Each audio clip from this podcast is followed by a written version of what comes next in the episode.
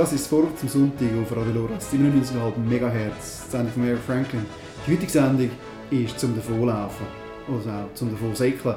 Heute mein Gast, der Marcel Berni, Profiläufer. Danke, dass du mir Sendung kommst. Ja, danke für die Einladung. Marcel, von was rennst du weg? Ich hoffe, dass ich von nichts wegrenne. Ich muss da mal, muss da mal ein psychologisches Gutachten in Auftrag geben, falls das unterschiedlich wird aufgefasst werden Hey, ähm, Laufen ist für mich ähm, äh, Freizeitbeschäftigung, etwas, was ich, was ich sehr, sehr gerne mache, wo schon mehr als nur Freizeit ähm, von mir tangiert, sondern was ich fast schon semi-professionell mache. Und das äh, ist meine grosse Leidenschaft. Ich habe fast mein ganzes Leben äh, durchgelaufen und ähm, will da künftig daran festhalten weil Radio ein blindes Medium ist, beschreibe ich, wie der Marcel Berni aussieht. 1,89 groß, blond-blaue Augen, äh, schlank wie ein Laternenpfahl.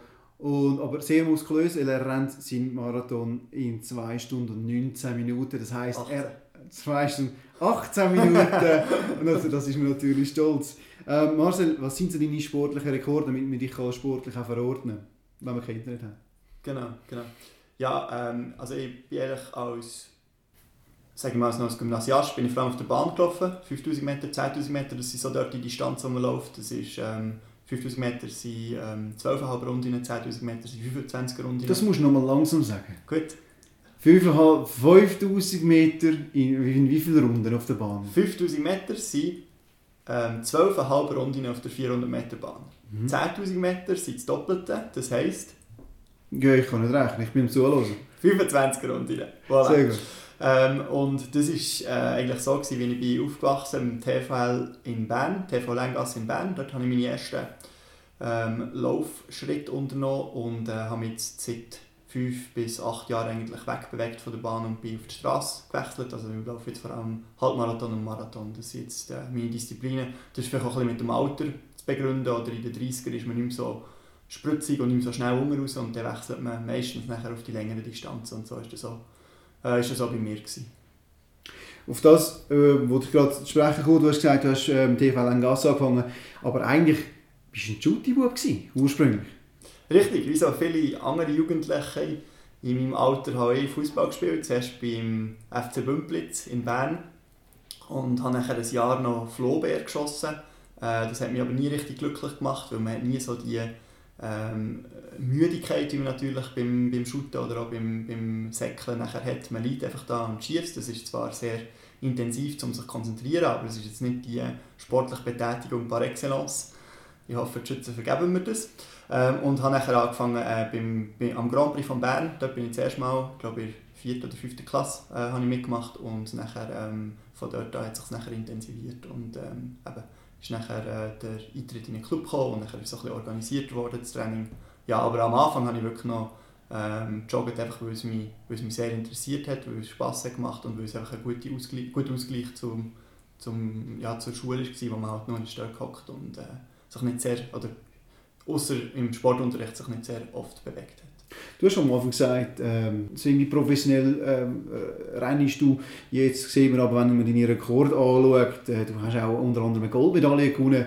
Ähm, es war mehr als semi-professionell, kann man sagen. Ja, mit semi-professionell meine ich vor allem, dass ich nicht davon leben kann. Oder? Es ist eine Sportart, wo es extrem schwierig ist, äh, genügend Sponsoren zu akquirieren, ähm, dass, man, dass man wirklich Profi sein kann. Und ich habe diesen Weg für mich eigentlich nie einschlagen Also für mich war immer schon klar, gewesen, dass das Leben mehr bietet als, als nur in Anführungszeichen zu, äh, zu zäckeln. Und ähm, habe darum in, in Bern Geschichte studiert und habe das immer als, äh, als Freizeitbeschäftigung ähm, angeschaut, die ich, hundertprozentig mache, die ich alles gebe, die ich sehr gerne mache. Aber ähm, es hat immer noch andere, andere Sachen im Leben daneben Platz haben. Das war mir sehr wichtig. Gewesen. Aber es ist schon so, also der Trainingsaufwand von mir ist recht intensiv und äh, es ist sicher mehr als nur ein, äh, ein normales Hobby von einem äh, Otto Normalverbraucher. Das ist sicher eine Leidenschaft, die ich, ich wirklich sehr gerne mache und wo ich, wo ich sehr viel äh, drin investiere. Das würde ich auf jeden Fall so sagen, ja. Die Sendung möchte ich in zwei teilen. Am Anfang gehen wir auf die äh, Geschichte vom Laufen als Sport ein und dann auf den Breitensport, Laufen als Breitensport. Aber nachher geht es schon auch um äh, dich als Profi, wo du ja das äh, zum Teil zweimal pro Tag gehst, go, go rennen als als, ich habe Mühe, das Wort Hobby dann auszusprechen, aber als semi-professionelles Hobby. ähm, gehen wir jetzt erstmal auf die Geschichte vom Laufen. Man könnte ja meinen, es sei eine neuere Erscheinung, das äh, beschleunigte, beschleunigte Gehen. Dabei äh, Laufen, Rennen, Säckeln hat eine Geschichte. Du hast ja Geschichte studiert, wie du gerade vorher zugegeben hast. Wo es, was sind so die prominenten äh, grossen Anlässe, wo man kann sagen das ist der Beginn des Laufsport oder eines der grossen Ereignisse? Ja, es ist natürlich sehr schwierig, da jetzt äh, einen ganz klaren Anfangspunkt ähm, ins Sand zu zeichnen. Äh, ich glaube, Laufen ist äh, einfach ganz äh, elementare menschliche Fortbewegungsmethode, die es schon in der Antike hat gegeben, was ähm, im Mittelalter, was, was echt durch die Mensch Menschheitsgeschichte immer durch hat gegeben. Ähm, und äh, es hat sich nachher so eine Art äh, Bewegung äh, manifestiert mit der Olympiade, die so hat ähm, in Form von Wettkämpfen nachher äh, wahrgenommen. Und äh, die ersten Wettkämpfe ähm, kommen so um die Jahrhundertwende. Äh, wirklich gross angelegte Wettkämpfe, die nachher auch vom, ja, mit, dem, mit dem modernen olympischen Gedanken verbunden werden. Und so wird es eigentlich der, äh, das Laufen wird zur Kernsportart vom olympischen Gedanken, also der Olympischen Spiel von der Leichtathletik auch und ähm, wird echt so immer bekannter. Es gibt nachher eine ganz grosse Hochblüte im Kalten Krieg. Ähm, in den 70er, 80er Jahren äh, schwappt der Trend Laufsport, Jogging heisst es vor allem dazu mal in amerikanischer Diktion nachher aus den USA in, nach Europa über. Mhm. Ähm, es gibt grosse äh, Laufevents hier in der Schweiz, Murten zum Beispiel, der Grand Prix von Das möchte ich gerne nachher eingehen. Ähm, wenn man es könnte, ähm, historisieren könnte, man sagen, es gibt eine Wellenbewegung. Also so ähm, Hochzeit, wie du vorher erwähnt hast, im Kalten Krieg. Ähm, Rennen als, als populäre, breit, Teil breite, zum Teil Spitzensport in Wellen. Ähm, wie du erwähnt hast, äh, die, Olympi die antike Olympischen Spiele, wo laufende Disziplin war, in verschiedenen Längen, wo man dann rezipiert hat im äh, Ende 19. Jahrhundert, aber auch der Pedestriantismus, äh, ein schwieriges Zungenbrecher das Wort, wo genauso schwierig wie es aussprechen war, sind auch lange Distanzen gewesen, wo die Läufer haben müssen überwinden.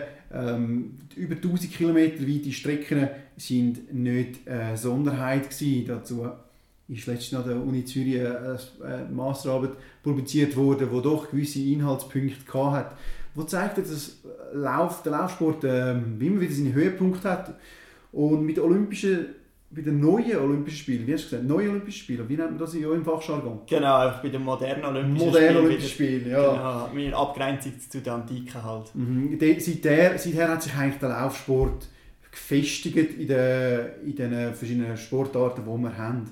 Dabei, wenn man sagt Laufsport, es ist ja nicht nur Rennen, oder? Du hast das Wort Jogging erwähnt, ich mache dazu, dazu einen, einen, einen Unterschied, aber dann gibt es noch die Sportart Gehen zum Beispiel. Was ist das? Genau, also Gehen ist natürlich eine ganz andere Sportart im Sinn, dass man den Boden nicht verlassen darf. Wenn wir joggen oder wenn wir laufen, äh, säckeln, umgangssprachlich, dann äh, sind wir immer in einem gewissen Moment von jedem Schritt sind wir in der sogenannten Flugphase, wo beide, Be beide Beine vom Boden ähm, entfernt sind. Das ist beim Gehen nicht erlaubt. Ähm, aber du hast völlig recht, äh, Laufen ist nicht gleich Laufen. Es gibt sehr, sehr elaborierte Varianten. Es gibt auch Rückwärtsläufer, es gibt Bergläufer, es gibt Stegenläufer. Äh, es gibt Geher, es gibt Cross-Country-Runners, es gibt Ultraläufer. Also wir sehen da eigentlich ein sehr differenziertes Feld von einer ursprünglich sehr einfachen Freizeitbetätigung, die sich in den letzten Jahren äh, unglaublich stark ähm, ähm, diversifiziert hat und wo natürlich sehr viele Nischen ähm, sind entstanden, eben der Bergläufer zum Teil, ähm, der würde sich anders verpflegen, der würde anderes, anderes Material brauchen als der, der strikt Bahnläufer, der jetzt 5000 Meter, 10.000 Meter läuft, läuft. Und der Geher hat natürlich ganz andere Technik als der, der äh, Stegenläufer zum Beispiel in, in Abgrenzung. Also das ist ähm, faszinierend zu sehen, wie sich die Formen der menschlichen Fortbewegung in den letzten Jahren ausdifferenziert haben. Du zwingst mich auf den ersten Punkt, und zwar nämlich ein Laufen als Hype, sagen wir, Laufen als Breitensport, wie ihn jetzt kennen in der, sagen wir, in der Schweiz. Ähm, das ist älter als du. Das ist auch älter als ich. Du hast Jahrgang 88. Ähm, nur so zum, zum Kela. Ähm, seit wann ist Laufen als Breitensport in der Schweiz eigentlich populär? Ja, ich würde auch da sagen, wahrscheinlich ist immer schon gelaufen worden. Die Motivation mag sich ein bisschen unterschieden haben. Oder? Früher ist es einfach auch, es hat im Militär Meldeläufer gegeben. Ähm, man hat ähm, Jogging oder, oder Laufen einfach gemacht als Vorbewegungsmethode. Ich würde sagen, ein grosser Boom hat nachher so in den 70er, 80er Jahren äh, eingesetzt, wo eben der Jogging-Boom aus den Vereinigten Staaten in die Schweiz übergeschlagen hat, wo sich auch ähm, technologische Erneuerungen haben ergeben. Es hat bessere Laufschuhe gegeben, es hat bessere ähm, äh, Laufkleider gegeben, was vorher hat, hat man einfach die normalen Kleider, Baumwolle-T-Shirt und so weiter angelegt. Ähm, das mache ich heute noch. Machst du heute noch? Kann man natürlich auch. Oder? Das ist auch etwas Schönes, dass man quasi nichts Spezifisches braucht zum Joggen. Man kann auch barfuß joggen. Ähm, aber doch in den 70er, 80er Jahren würde ich sagen, hat so einen ersten Hype eingesetzt. Äh, die grossen Volksläufe sind sehr populär geworden in der Schweiz. Es hat immer mehr Leute gehabt, die mitgemacht haben. Die Frauen sind zugelassen worden. Und das war etwas, was am Anfang überhaupt nicht selbstverständlich war. Und wir waren erfolgreich. Gewesen. Wir hatten wirklich Läufer gehabt, wie Markus Riffel zum Beispiel, ähm, wo Pierre Deleuze, der wirklich auf europäischer, wenn nicht sogar Weltsportsbühne einen grossen Erfolg hat gefeiert und das hat echt dazu geführt, dass dass auch eben normale äh, Leute, diesen Leuten, also Athleten wollen nacheifern und die, die neue ähm, Vorbewegungsmethode haben, ähm, haben äh, unter die Füße genommen, buchstäblich. Ja. Du hast äh, den Namen erwähnt, Markus Riffel war ja mal ein Trainer von dir. Ähm, er hat Laufen populär gemacht in der Schweiz, auch aufgrund von seinem Namen. Er hat sehr prominent auch einen Laden äh, auf beigestellt, 1, 2 und äh, liegt es an zwei Einzelpersonen, dass sie einen Hype äh, in die Schweiz bringen? Oder warum rennen die Leute plötzlich umeinander? Ich glaube, es ist auf der einen Seite ein gesellschaftliches äh, Phänomen, oder? dass man immer mehr halt sitzende Tätigkeiten hat, ähm, hat, äh, hat bekommen dass man sowieso andere Büros, immer mehr Büros geschafft hat, dass man eben nicht müde war vom ganzen Tag auf der Weide oder wo auch immer, weil man eben ähm, noch mit äh, Muskelkraft geschafft hat, sondern dass man vermehrt eigentlich mit dem Geist geschafft hat. Das heisst, in einem Büro ist irgendwo rumgehockt und dann hat man am Abend oder am Mittag eine Art Pause gebraucht, etwas zum rauskommen, ähm, vielleicht auch ein bisschen Naturverbundenheit, ähm, eine Ertüchtigung, die man hat wollen, erzielen Und da ist natürlich Laufen die prädestinierte Art gewesen. Man hat nicht viel gebraucht. Ähm, man hat es überall können machen und es hat halt doch innerhalb von kurzer Zeit dazu geführt, dass man sich ertüchtigen konnte und dass man den Kopf buchstäblich frei bekommen vom Arbeitsstress von dem, was eben im Büro sonst ist abgelaufen. Also ich würde sagen, es ist ein gesellschaftliches Phänomen auf der einen Seite gewesen. Auf der anderen Seite aber auch, man hat natürlich die Zugfiguren gehabt, wie eben zum Beispiel ein Markus Riffel, der halt hat gezeigt, wie man es macht, wo das so der breiten Bevölkerung hat verklickert, übergebracht mit, ähm, mit Methodik, mit Laufkurs, mit Laufferien, mit der Reise an die grossen Marathonläufe ähm, und ähm, das das äh, ist natürlich auf grosse Nachfrage gestoßen und er hat eigentlich damit ähm, schon ein grosses Verdienst daran, dass der Laufsport in der Schweiz sehr populär ist worden. Er war nicht der Einzige, überhaupt nicht, aber er war sicher einer, der breit rezipiert wurde, der heute noch äh, in aller Munde ist, sozusagen. Und das hat mich immer ein bisschen gestutzt, äh, wenn, wenn in der Werbung von Laufkurs dreht ist, ja, also, also Säckle muss man doch niemandem beibringen, das kann man doch einfach. Was würdest du dazu sagen? Ja, das ist richtig. Äh, joggen, Säckeln kann jeder, am Anfang zumindest. Ähm, man wird dann relativ schnell sehen, dass es technisch, dass es ähm, Lauf ähm, Optimierungspotenzial gibt, dass eben ein Laufschuh nicht gleich ein Laufschuh ist, dass es mit äh, weniger Übungen kann man sehr viel an seiner Technik schaffen ähm, und dass die Teil vom Lauf eben auch zum Beispiel ein Stabilisationstraining, ein Krafttraining äh, dass die sind immer wichtiger geworden, um die Verletzungen zu minimieren, um ähm, eine gewisse Robustheit aufzubauen. Ähm, und das ist in diesen Laufkurs wird das bis heute vermittelt, ähm, ist ein wichtiger Punkt, wenn man will, eben Laufsport auf einem ja, semi-professionellen Level betreiben und sich eben nicht verletzen dass man eben auch an eine gesunde Ernährung zum Beispiel denkt, an ein regelmäßiges ähm, bescheidenes Krafttraining, äh, an eine Lauftechnik, die einigermaßen äh, ausgefeilt ist und von einem Profi mal ist angeschaut worden. Das sind alles so Mosaiksteine, die dazu ähm, beitragen, eigentlich einen optimalen Laufstil zu finden und die einfache ähm, Beschäftigung auch, oder Tätigkeit auch ein bisschen, ähm, ein bisschen professioneller anzuleiten. Durch Technik zum Rennen und hast gesagt, die Art die Schuhwahl ist auch ein Teil ähm, zum Erfolg. Dazu ja, das erste Musikstück, und zwar These Boots are made not for running, but for walking.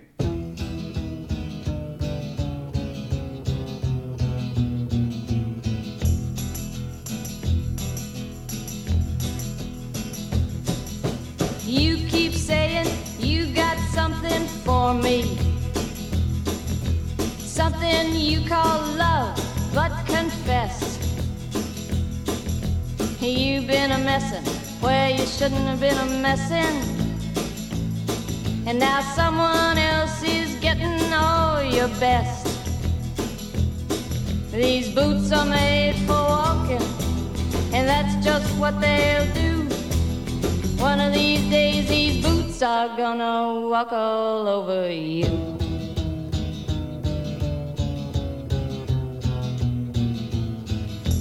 Yeah.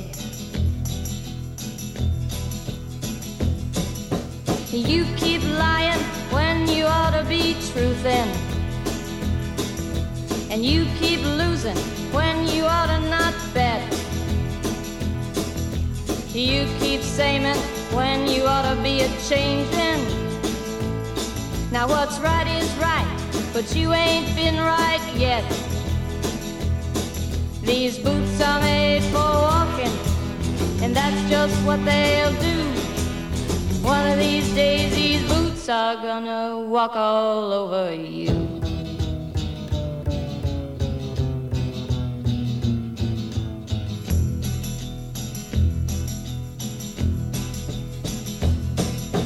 You keep playing where you shouldn't be playing.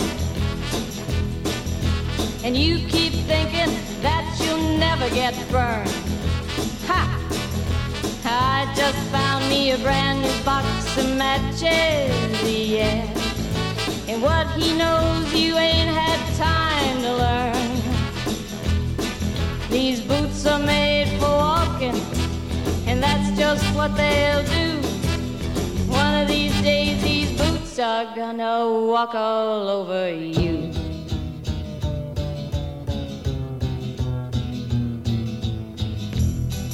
Are you ready, Boots? Start walking.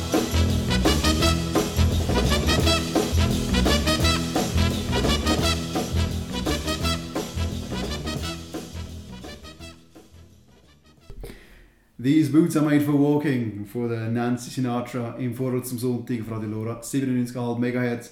Heute die Sendung zum Davossäckeln. Und zwar mit Marcel Berni, Profiläufer, der nach 2 Stunden und 18 Minuten wieder in ist, nachdem er einen Marathon gelaufen hat. Die Sendung von Eric Franklin. Heute um Laufen als Breitensport.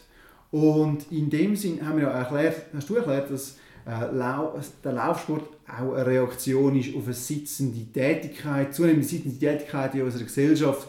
Und so kommen auch gewisse Menschen auf die Idee, ja, hm, draußen rennen so viele, ich tue mir auch mal ein bisschen Schuhe zulegen und gehe rennen. Äh, aber Rennen als Abnehmen-Tipp, würdest du das verordnen, du als Profiläufer?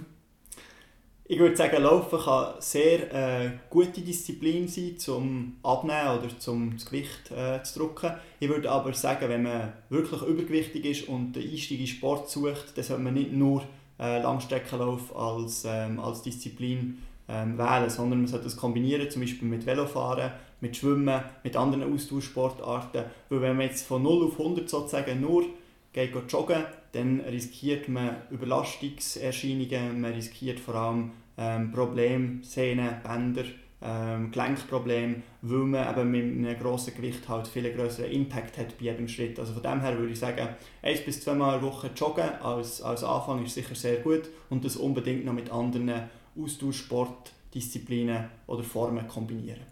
Ist es für alles gut? Ist es nur gesund? Wie du gesagt hast, ja nicht. Und zu dem Thema habe ich ein Interview geführt mit der Oberärztin Eva Zenk von der Schultersklinik Zürich zu dem gesundheitlichen Aspekt vom Laufsport als Breitensport, wem sie es empfehlen und so weiter. Das über eine relativ wackelige, sagen wir, dünne In Internetleistung äh, aufgrund von der aktuellen Pandemie-Situation. Lassen wir uns das mal an. Mit mir verbunden ist Eva Zenk, Oberärztin an der Schultes-Klinik. Zufragen bezüglich dem Laufsport. Äh, Frau Zenk, was weiß die Sportmedizin über Auswirkungen des Laufsports auf den Körper? Ja, also Laufen ist, denke ich, theoretisch ein wahres äh, Multitalent. Ähm, zum einen verringert es signifikantes Risiko für kardiovaskuläre Zivilisationskrankheiten. Das HDL, also das gute Cholesterin, steigt bei gemäßigtem Training. Stresshormone wie Adrenalin und Cortisol werden weniger ausgeschüttet. Der Ruhe- und Belastungspuls sinkt bei regelmäßigem Training. Die Insulinempfindlichkeit erhöht sich. Und auch in Bezug auf den Bewegungsapparat wissen wir eigentlich seit äh, Julius Wolf, seit mehr als 120 Jahren, dass der Knochen auf eine zyklische, wiederholende Belastung sich anpasst und zu einem Remodeling kommt. Haben Sportarten mit vertikalem Impact, also dem Laufen, ähm, ein deutlich besseres Potenzial und führen zu einer höheren Knochendichte als zum Beispiel das Schwimmen. Dann verbessert sich die Neurogenese, zum Beispiel im Hippocampus, was wichtig fürs Gedächtnis ist. Es wirkt antidepressiv, die Immunfunktion verbessert sich.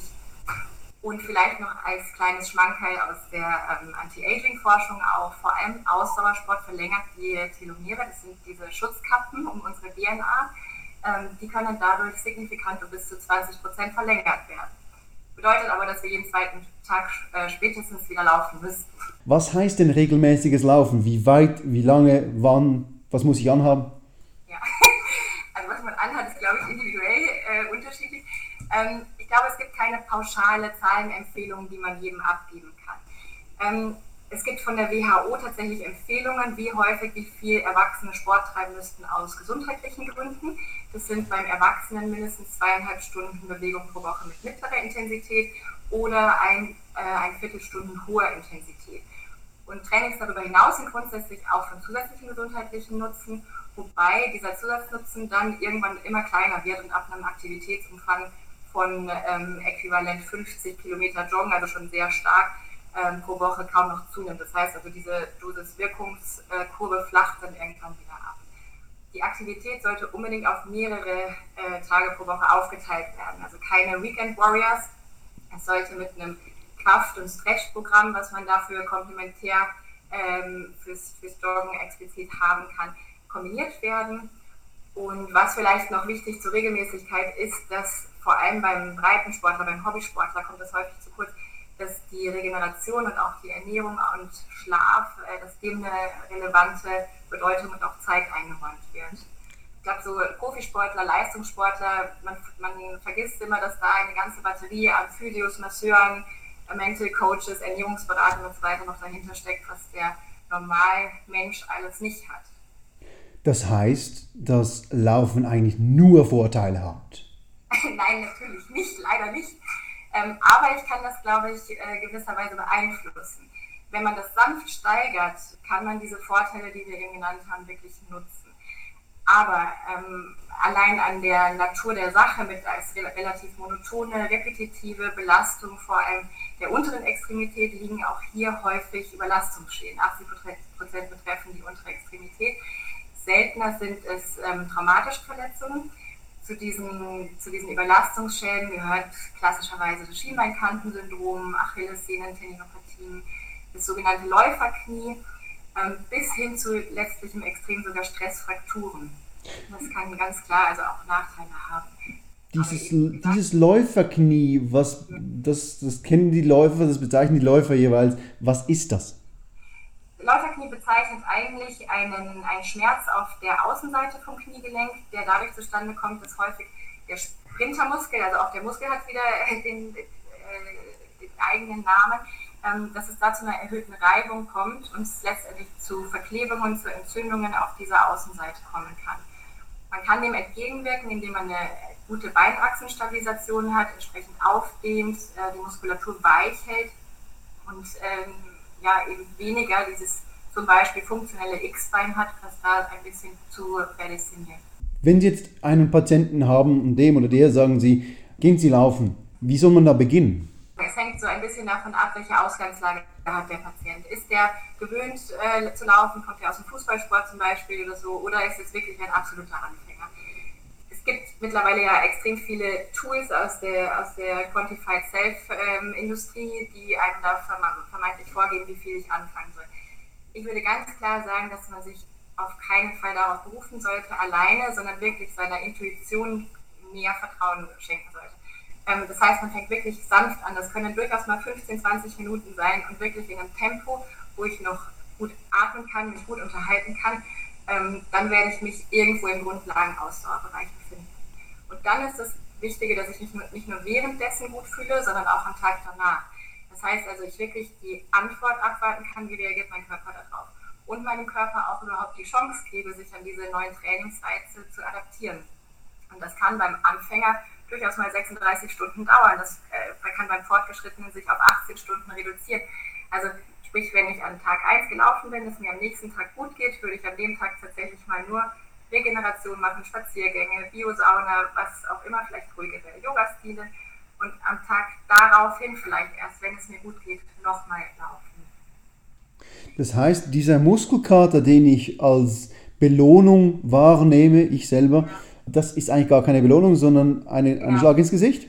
Ja, wahrscheinlich ganz so extrem würde ich es gar nicht formulieren. Das darf ja durchaus mal sein, wenn ich dann, das hängt vom Ziel ab, wenn ich wirklich ein Ziel habe, mich zu, äh, weiterzuentwickeln, schneller zu werden, einen Marathon zu laufen, ähm, dann wird der Muskelkater irgendwann mal unumgänglich sein. Aber wenn ich jetzt wirklich gerade einsteige und mein Ziel ist, aus gesundheitlichen Gründen joggen zu gehen, weil ich gerne in der Natur bin, dann ist das eigentlich zu viel gewesen. Dann wäre es eigentlich gut, dass es mir am nächsten Tag so geht, als könnte ich gerade weiterlaufen.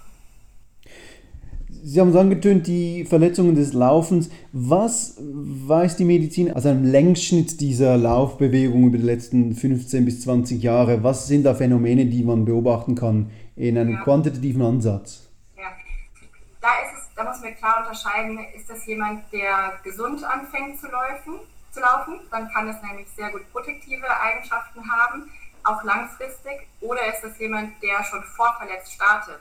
Und das scheinen viel mehr, ähm, viel größere Einflussfaktoren zu sein als das Laufen an sich. Wenn ich jemanden habe, der schon vorverletzt ist, der voroperiert ist, der ein instabiles Knie hat, dann spielt das eigentlich eine viel größere Rolle als die Kilometeranzahl an, ähm, am, am Laufpensum. Was sind die Anzeichen, die einem sagen sollen, du musst aufhören für eine gewisse Zeit? Das äh, ist wahrscheinlich zum einen muskuloskeletaler Natur, das heißt also Schmerzen, die ich irgendwo entwickle ähm, Schmerzen auf einem Level, die auch nicht mehr besser werden, also nicht, die sich nicht über Nacht erholen.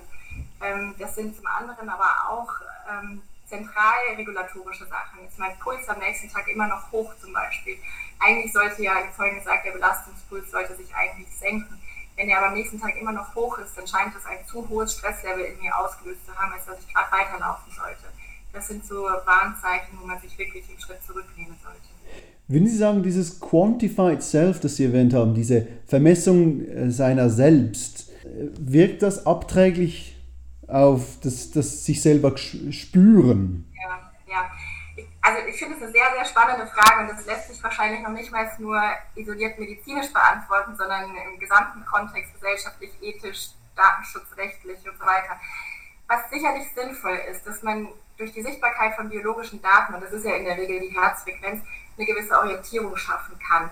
Und gerade beim Anfänger so ein bisschen besseres ähm, Gefühl schaffen kann, wie hoch ist der Puls. Vor allem, wenn man sich noch nicht so gut kennt, vielleicht nicht aus dem Sport kommt, dann unterschätzt man seine Frequenz häufig, obwohl man eigentlich schon am Anfang recht hochpulsig läuft. Ähm, Im Optimalfall kann ich durch meine Herzfrequenz meine Trainingszonen besser abschätzen und vielleicht sogar auch mit einer gekoppelten Software, ähm, mit Trainingsplan etc. Gewisse, eine gewisse und Motivation verbessern. Kehrseite ist, glaube ich, ganz klar, vor allem wenn man das unkritisch einsetzt, dass ähm, dieser Versuch der äh, Objektivierung oder auch, auch dem, der, der, der, Wunsch nach Expertisierung recht einseitig ist, pauschal ist und auch fehleranfällig. Und wir wissen, wenn, wenn jemand, oder wir sehen es immer wieder, wenn jemand ähm, am Handgelenk misst im Vergleich zum Brustgurt alleine, da liegen teilweise Unterschiede von 20 Herzschlägen pro Minute. Ähm, und von dem her ist es sicherlich sinnvoll, um eine gewisse Orientierung zu kriegen, mit dem Ziel, der Läufer soll sich selber wieder besser spüren. Es ist aber ganz klar, dass eben gerade der Anfänger sich nie von seiner eigenen Intuition entfremden lassen sollte. Weil eben relevante individuelle Parameter wie Schmerzen, Müdigkeit, Erschöpfung, Ernährung lassen sich natürlich nie auf allein die Herzfrequenz reduzieren und auch nicht in ihr ausdrücken. Und das darf auf keinen Fall vernachlässigt werden. Dann könnte man das so formulieren, dass einen Marathon zu laufen eigentlich nichts Gesundes ist. Das hängt davon ab, wer den läuft. Wenn derjenige daran gewöhnt ist, dann ist das wahrscheinlich gar nicht so das Problem. Aber man weiß schon, dass das natürlich eine äh, für viele zumindest unphysiologische Belastung ist. Wir wissen, dass das einen gewissen Stress auch im Körper auslöst. Zum Beispiel, was wir vorhin gesagt haben, mit der ähm, das Laufen eigentlich die Immun, ähm, das Immunsystem verbessert. Wenn Sie sich Läufer anschauen, die einen Marathon gelaufen sind, steigt das Risiko für eine Atemwegsinfektion in der Woche danach auf 13 Prozent an. Vergleichen Sie das mit den Läufern, die sich allein auf den Marathon vorbereitet haben, den aber nicht gelaufen sind, also die gleiche Vorlaufphase hatten, ist es nur bei 2%. Also es ist signifikant höher, wenn sie den Marathon absolviert haben. Und da sind natürlich schon auch geübte Läufer dabei, aber es ist natürlich der Querschnitt. Und dennoch steigt ähm, das Risiko signifikant an. Das Mantra Übung macht den Meister. Kann jeder laufen und jede? Was sind denn Ihre Tipps und Tricks für jemanden, der beginnen möchte? Also ich würde das nie jemandem abempfehlen, aber es gibt ganz klar sicherlich Patienten, die nicht sofort mit dem Laufen anfangen sollten. Wenn jemand zum Beispiel einen Kreuzbandriss hat, der nicht kompensiert ist, weder durch Krafttraining noch durch eine Operation stabilisiert wurde, dann, oder auch Patienten, die extrem übergewichtig sind, macht es sicherlich mehr Sinn, erstmal mit einer zyklischen Belastung wie Radfahren, Rudern, ähm, ähm, Ellipsentrainer und so weiter anzufangen und dann vielleicht übers Walken den Einstieg ins Laufen zu finden. Dann was ich jedem empfehlen würde, oder ich glaube, dass häufig einfach der Schlüssel darin liegt, eine sanfte Aufbelastung zu gewährleisten. Wir wissen aus Studien zu Stressfrakturen, dass sich das Risiko für eine Stressfraktur signifikant erhöht, wenn man pro Woche mehr als 15% Trainingsintensität übersteigt.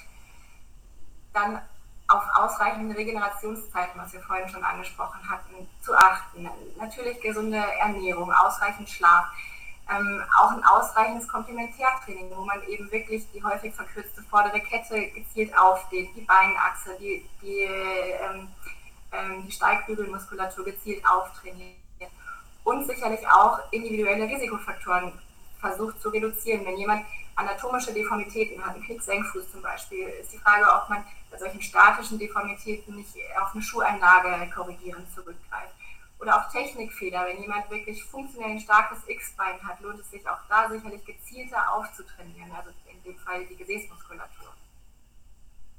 Sie haben gesagt, ja? Sie rennen selber. Wie rennen Sie? Äh, wahrscheinlich nicht ganz so elegant wie meine Patienten.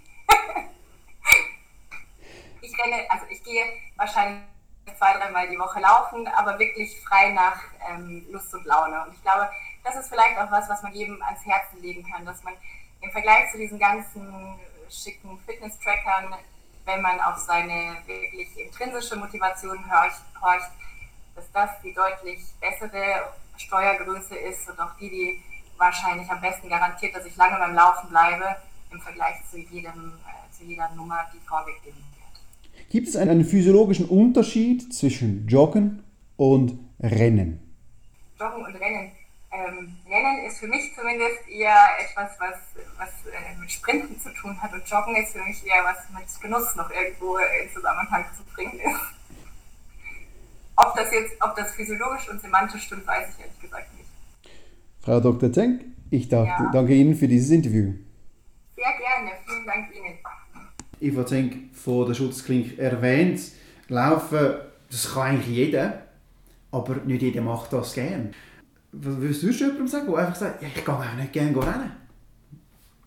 Ja, du sprichst es an. Also Laufen ist etwas, was zwar jeder kann, aber es ist ganz klar, dass das etwas ist, was nicht unbedingt jeder gerne macht oder jede gerne macht.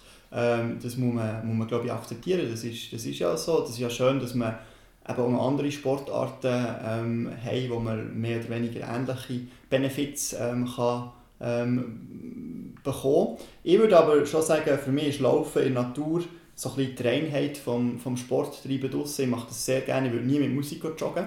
Ähm, weil ich habe ja den ganzen Tag wird ich schon beschallt mit irgendwelchen audiovisuellen äh, Quellen und dann ist für mich das Ziel eigentlich am Abend oder am, am Mittag, wenn auch immer, dass ich joggen, ähm, wirklich mal ein bewusstes Break, eine bewusste Pause von diesen ähm, künstlichen Einfluss zu bekommen. Und da gibt es für mich nichts Normaleres oder nichts äh, Schöneres, als, als in die Natur rauszugehen, die Jahrzeit, Jahreszeiten wahrnehmen, zu wahrzunehmen, das verschiedene Wetter äh, wahrzunehmen, vielleicht auch mal verregnet zu werden. Das ist für mich schon etwas sehr Spezielles und ähm, von dem her würde ich, würde ich doch auch Nichtläufer unter uns mal äh, motivieren, das mal ja, mal rausgehen, gehen joggen und äh, nachher die warme Dusche genießen und äh, ein gutes Nachtessen. Das macht, das macht definitiv Spass und das ist etwas, was, was von mir einfach ähm, dazugehört. Ja. Eine schöne Vision von dir, du, wo du ja mit der brutalsten Art vom Laufsport angefangen hast, mit Bahnenrennen, mit rund um eine, um eine Wiese herumrennen, also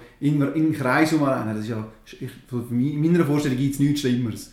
Äh, aber dann gehst du in die Natur raus und wenn du nichts hörst, was denkst denn du? Ja, das ist eine ganz spannende Frage. Ähm, wir kommen die besten Ideen, ähm, sei das für das Arbeiten oder auch für, ähm, für sonstige Bereiche von meinem Leben, äh, kommen immer beim Joggen, ähm, weil ich glaube halt wirklich, man wird, man wird äh, extrem stark stimuliert, äh, man hat eben keine Ablenkung, man kann sich nicht vor sich selber entziehen ähm, und man ist wirklich eine Stunde, eineinhalb Stunden mit sich selber konfrontiert und macht sich Gedanken, die man sonst wahrscheinlich nicht machen würde oder die man sonst in dieser Intensität auch nicht machen würde. Ähm, ja, einen grossen Teil von meiner Struktur vor Dissertation habe ich während dem Laufen habe ich mir zurechtgelegt.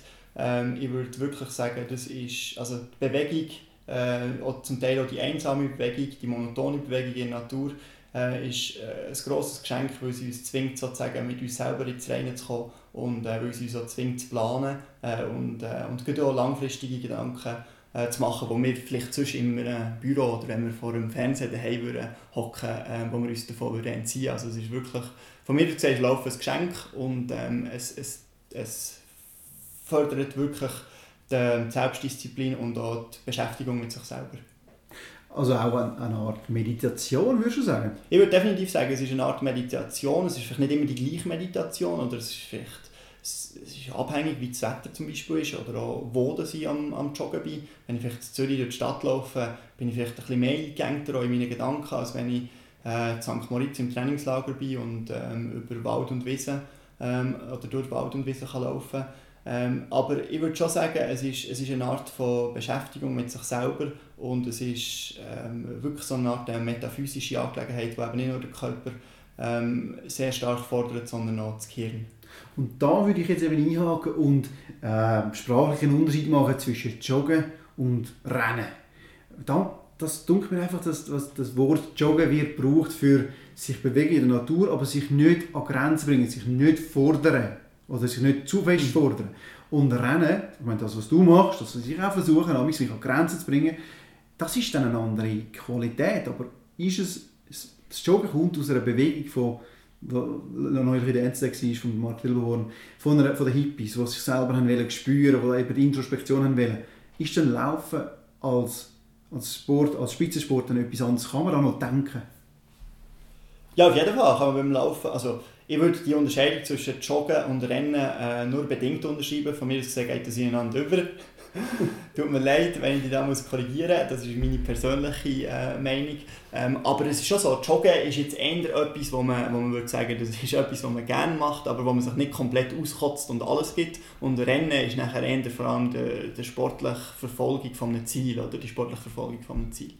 Ähm, für mich ist es absolut äh, möglich, während dem Training, während dem Laufen, während dem Rennen oder während dem Joggen äh, zu überlegen, zu denken ähm, und ich mache mir da dabei Gedanken, die ich mir sonst auch nicht würde machen würde äh, oder die ich sicher nicht in dieser Klarheit vor mir hätte oder nicht in dieser Regelmäßigkeit. Also das ist auf jeden Fall möglich und ähm, ich glaube, das ist sogar nötig, weil man ist ja eben mit sich allein, man ist eben draußen in der Natur und man hat plötzlich so viel Zeit, die man muss überbrücken muss und was macht man in dieser Zeit?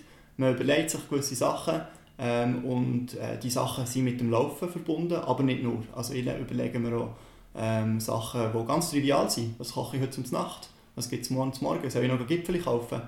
Ähm, das ist äh, sehr spannend und es wäre vielleicht auch mal eine psychologische Studie wert, zu schauen, was sich die Läufer während dem Laufen so überlegen. Mhm. Abhängig von der Geschwindigkeit. Wahrscheinlich ist es abhängig von der Geschwindigkeit, aber wahrscheinlich eben nicht nur, sondern äh, kommen wahrscheinlich auch noch andere Faktoren wie die Landschaft, das Wetter, Motivation und so weiter dazu. Rennen als Meditation von Marcel Berni, sein Ansatz. Der Marcel Berni ist aber nicht nur Rennen für Meditation, sondern hat er auch nach Gold gejagt. Auf das gehen wir im letzten Teil der Sendung ein. Das wird unterbrochen von Musik, und zwar nach deiner Wahl. Was hören wir? Wir hören U2, Where the Streets Have No Name. Im Vorwärts zum Sonntag auf Radio Lora 97,5 MHz, die Sendung von Merrick Franklin. And that is exactly what we are doing. And I apologize to you for having to have all your equipment moved out of here, but it's over as of now. There's no compromise. There is no compromise.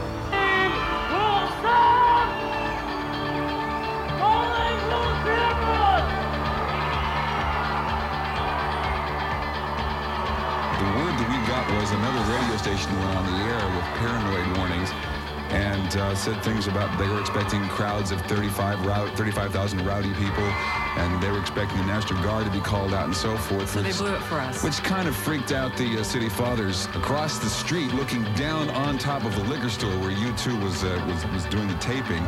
And it was a uh, a fashion factory, and there's little ladies in there sewing, and there's, I mean, seamstresses going, and there's what is going on here?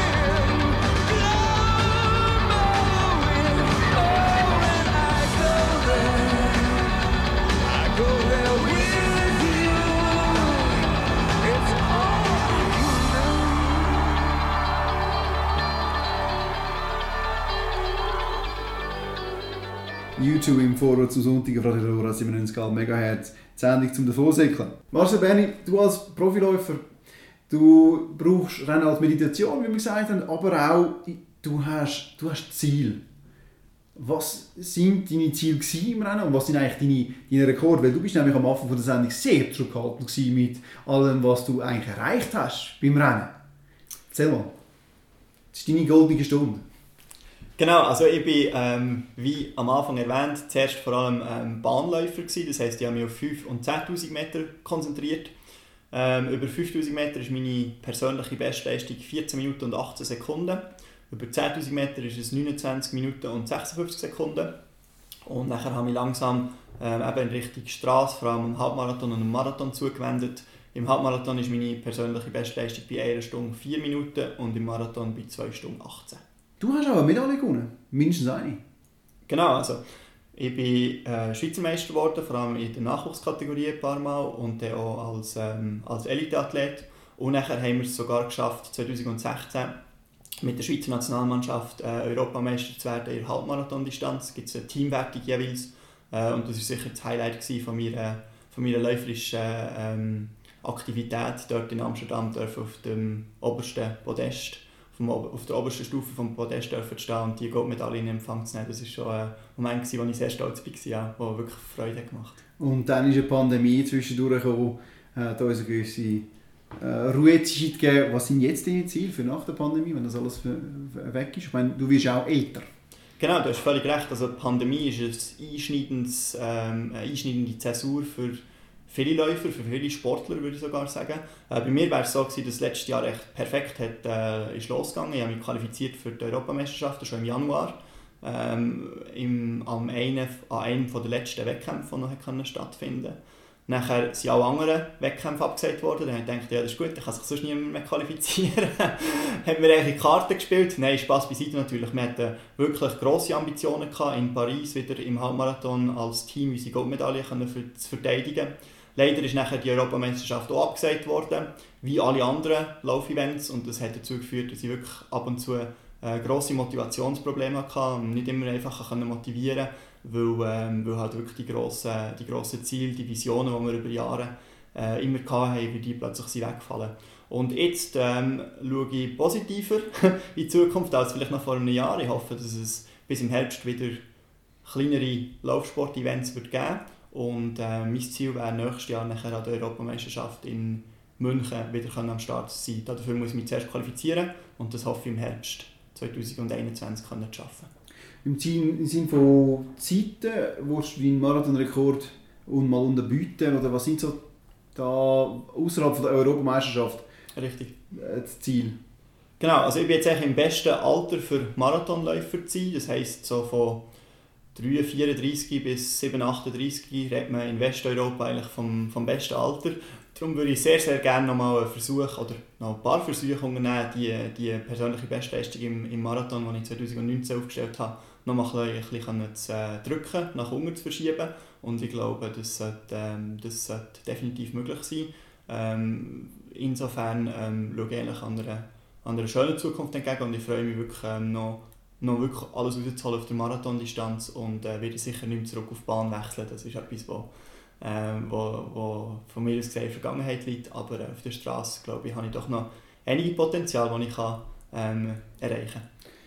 Ja, die, das Leben als, als Profi, du hast es vorhin gesagt, Semi-Profi, ähm, Läufer, das bringt auch ähm, ernährungstechnisch zum Beispiel Sachen mit. Du brauchst das ist mir so eingekommen, du brauchst deinen Körper eigentlich auch als Maschine. Ähm, was sind so ernährungstechnische Aspekte, die du machst, jetzt nicht unbedingt anderen würdest empfehlen, aber wo du machst, damit du schnell kannst werden ja, richtig. Also das, was ich mache, ist natürlich schon eine Art äh, Gratwanderung. Oder? Das ist ähm, den Körper so lange quälen, bis er, bis er schneller wird und immer wieder und immer wieder quälen. Darum brauche ich sehr viel Kohlenhydrat. Also ich esse wahrscheinlich doppelt so viel wie äh, normale ähm, Freizeitsportler. Ähm, was ich speziell mache, ist zum Beispiel das sogenannte Carboloading vor einem Marathon. Das heisst, ich probiere die letzten vier, fünf Tage vor einem Marathon ähm, so viel Kohlenhydrate wie möglich ähm, zu essen oder zu trinken, vor allem mit äh, künstlichen Bier. Nahrungsmitteln. Ja, nicht, nicht unbedingt Bio, sondern einfach... Bier? Ah, Bier. Nein, Bier kommt dann nachher dazu, weil das Bier ist halt nicht so gut, weil es Alkohol drin hat und das tut wieder entwässern. Mhm. Und das Wasser brauchst du sozusagen, um das Kohlenhydrat einlagern. Das heisst, du musst gut hydriert sein und du fängst schnell wirklich so am Mittwoch, Donnerstag vor dem Marathon an mit doppelter Portion Herdöpfelstock, doppelte Portion Pasta, dreimal am Tag plus noch ähm, Sportgetränk, sehr kohlenhydratreiches Sportgetränk, wo man wirklich probiert, den Körper zu laden mit äh, Glucose, mit Kohlenhydrat, so dass er nachher am Sonntagmorgen hoffentlich ähm, mit mehr ähm, Glucose am Start steht und durch das halt länger kann ähm, von dem profitieren und erst später in Fettstoffwechsel verfällt. Ähm, also das wäre so eine Variante, die ich jetzt nicht jedem würde empfehlen würde, ähm, die wahrscheinlich auch nicht sehr, sehr gesund ist, aber wo man doch auf dem Elite-Level noch ein bisschen rausholen kann. Und das zeigt auch, ähm, Elitesportler sind um jedes Prozent, um jedes Promille von ihrer Leistung bemüht und sind auch bereit, sich so eine Mastkur zu verordnen vor einem Marathon. Die Ernährung, also das Carboloading vor einem Marathon ist etwas Schönes. Äh, man kann einfach fast alles essen, was man will, was, äh, was Kalorien drin hat. Aber es gibt auch Empfehlungen von, deinem, von deiner Sportintensität, wenn du zum Beispiel zweimal pro Tag gehst, rennen, das ist jetzt das Mindeste, was ich jetzt gehört habe. Aber was gibt es sonst noch für Empfehlungen? Ja, ich würde sagen, das grösste Problem ist echt, dass es extrem viel Zeit braucht. Ähm, also, man, kann, man, man ist mit Trainingslager sehr beschäftigt, man reist viel an Wettkämpfen, man reist ähm, zum Beispiel Physio-Massage, das gehört ja alles auch dazu. Oder? Das ist das Programm, das neben dem Trainingsprogramm dazu führt, dass man sich schneller erholt. Also es, es nimmt einem sehr viel Zeit, die man sonst vielleicht im Privatleben hat. Äh, ich war schon lange nicht mehr in Ferien, gewesen, weil meine Ferien sind immer Trainingslager, irgendwo in Kenia oder, oder in St. Moritz oder, oder sonst irgendwo eben in Höhe, wo man Höhentraining macht. Es sind wunderschöne Orte und ich möchte es, ähm, überhaupt nicht missen. Aber es heisst natürlich eben, dass das Privatleben, wenn man die Sportart so exzessiv macht wie ich, dass das ein bisschen darunter leiden kann oder dass man dort ähm, sicher einen Abstrich muss machen muss.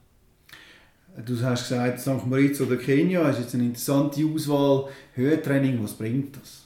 Schönere Aussicht? Höhentraining ist, wie ich vorher gesagt habe, beim Carboloading auch so, eine, äh, so ein Puzzleteil, das vor allem Eliteläufer machen sollten oder wo dort wirklich etwas bringt, wo es wirklich darum geht, die letzten Promille sozusagen aus sich rauszukitzeln. Ähm, Höhentraining bringt eigentlich den Körper in eine Sauerstoffnot über längere Zeit. Das heißt, er wird gezwungen, mehr rote Blutkörper herzustellen, die nachher für die Sauerstofftransportfähigkeit äh, gebraucht werden. Und durch das sollte man nachher, wenn man runterkommt aus der Höhe, ähm, eigentlich mit geringerem Effort die gleiche Leistung können bringen wie vorher. Also es ist eigentlich eine Art legales Doping.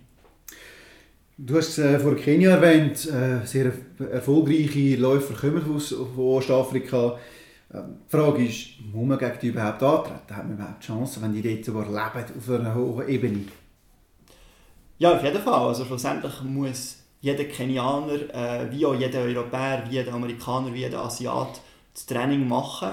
Ähm, er muss sehr, sehr hart über eine lange Zeit äh, trainieren und ich glaube nicht, dass er grosse Vorteile hat. Er hat vielleicht Gesellschaftlich ist der Laufsport in Kenia, in Ostafrika generell vielleicht ein bisschen mehr ähm, respektiert, als das bei uns der Fall ist.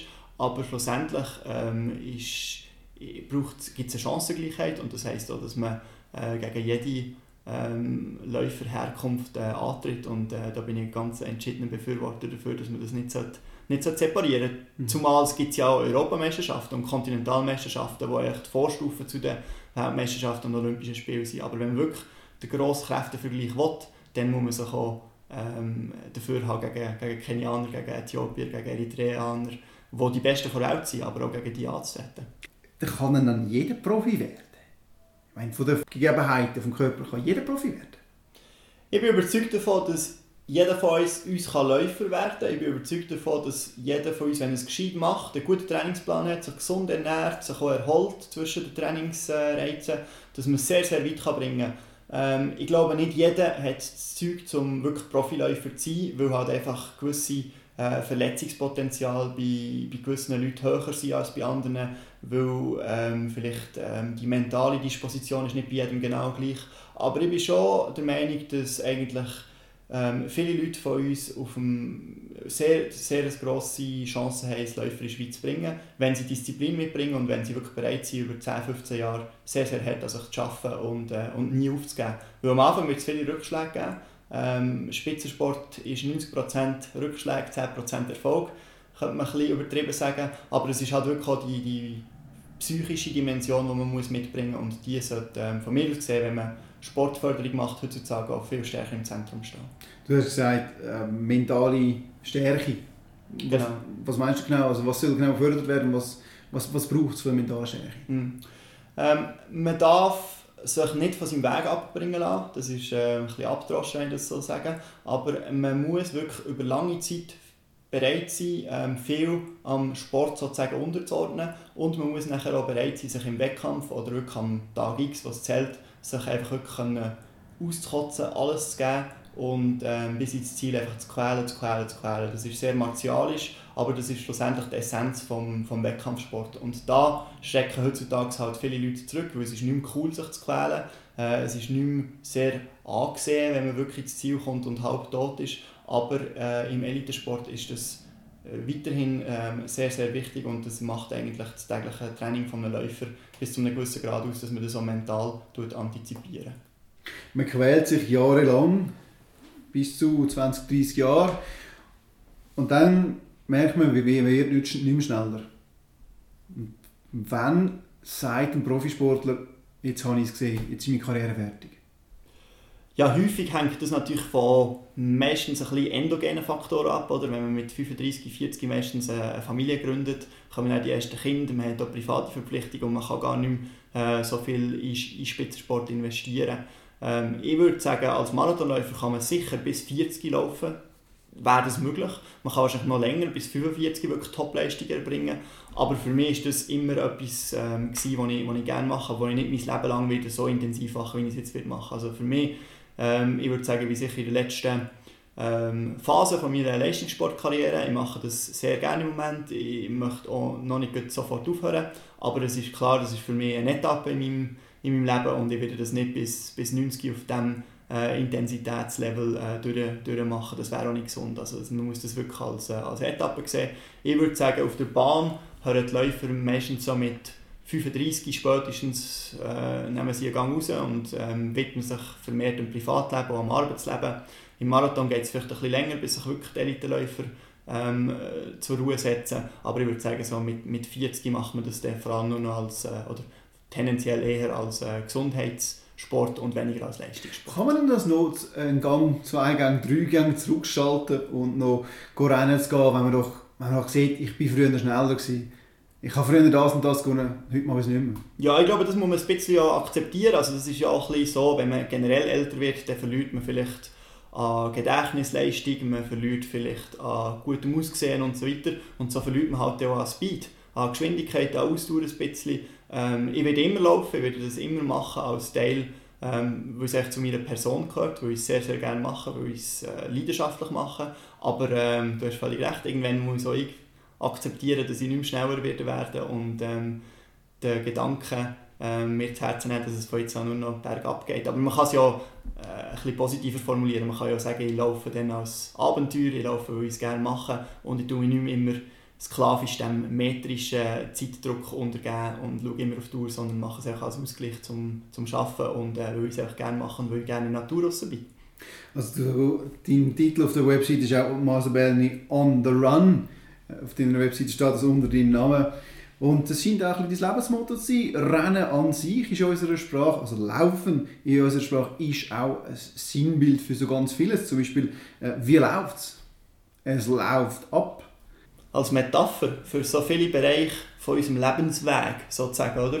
Ähm, weil man eben viel über sich selber lernt, weil man viel über äh, Mitkonkurrenten zum Beispiel er erfährt ähm, und weil man nicht so genau weiß am Anfang, wo man herkommt. Vielleicht. Das könnte ja sozusagen ein eine philosophische Erkenntnis sein, weil man viele so erst on the go, eben on the run entdeckt. Ähm, also ich glaube, da hat der Laufsport und äh, das Laufen generell ähm, sehr ähm, eine metaphorische Verdeutung, äh, Bedeutung, die sich auf viele Lebensbereiche übertragen lässt und die für unsere Leistungsgesellschaft natürlich heutzutage sehr stark in den Vordergrund äh, gerückt werden. Falls du jemandem etwas mitgeben würdest, der sich überlegt, äh, zu laufen oder wenn du jemandem würdest sagen, der sich noch nicht überlegt hat, dass das Laufen etwas wäre, was würdest du der Person sagen? Ich würde sagen, ähm, eine gute Ausrüstung ist, ist sicher wichtig am Anfang, aber trotzdem nicht ähm, die ganze Zeit auf die Uhr schauen und all die Gadgets, die es heutzutage gibt, ähm, bis an den Rand der Erschöpfung ausnutzen. Schlussendlich ist es ähm, eine Sportart, die man mit gesundem Menschenverstand kann, ähm, praktizieren kann. Wenn etwas wehtut, tue ich lieber nicht joggen, als wenn etwas ähm, gut ist. Ähm, ich probiere das als, als Spaß, vor allem am Anfang aus, aus Spaß zu machen, ähm, weil ich, weil ich will, äh, in der Natur äh, raus, weil ich eben aus den eigenen vier Wänden raus will. Und, ähm, und alles andere entwickelt sich dann nach dies nach. Am Anfang Geduld haben, ähm, nicht probieren zu überstürzen und gut, wenn man das Ziel zum Beispiel hat, Halbmarathon, Marathon laufen, wirklich ein Jahr bis zwei Jahre Grundlagen trainieren und sich das, ähm, das nicht von heute auf morgen sozusagen zu erzwingen. Von Marcel Berni im Vorrat zum Sonntag auf Radio Dora 97,5 MHz. Die Sendung zum Davonsäckeln von Eric Franklin. Wenn Sie sich jetzt überlegen, anfangen zu rennen, dann kann ich Ihnen eins sagen. Und Säckeln.